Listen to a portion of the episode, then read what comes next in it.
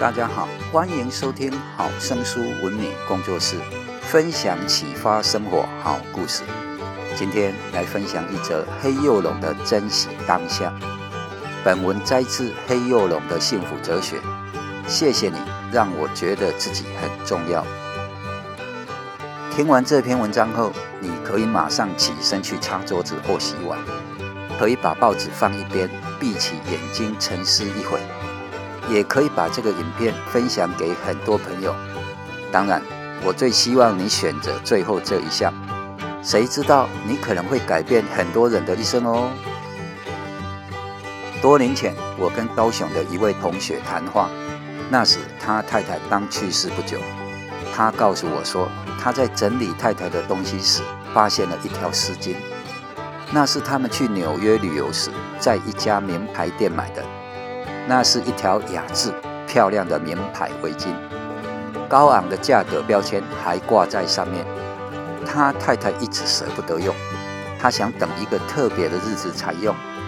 讲到这里，他停住了，我也没接话。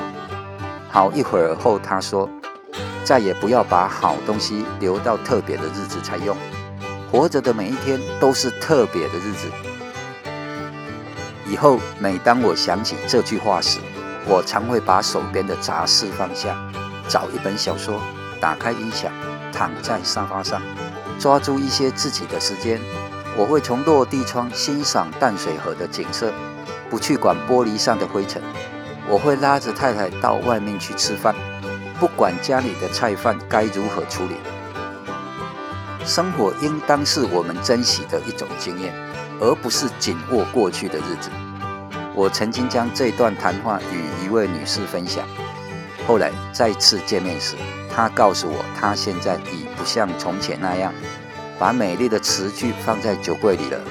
以前她也以为要留待特别的日子才拿出来用，后来发现那一天从未到来，将来总有一天已经不存在他的字典里了。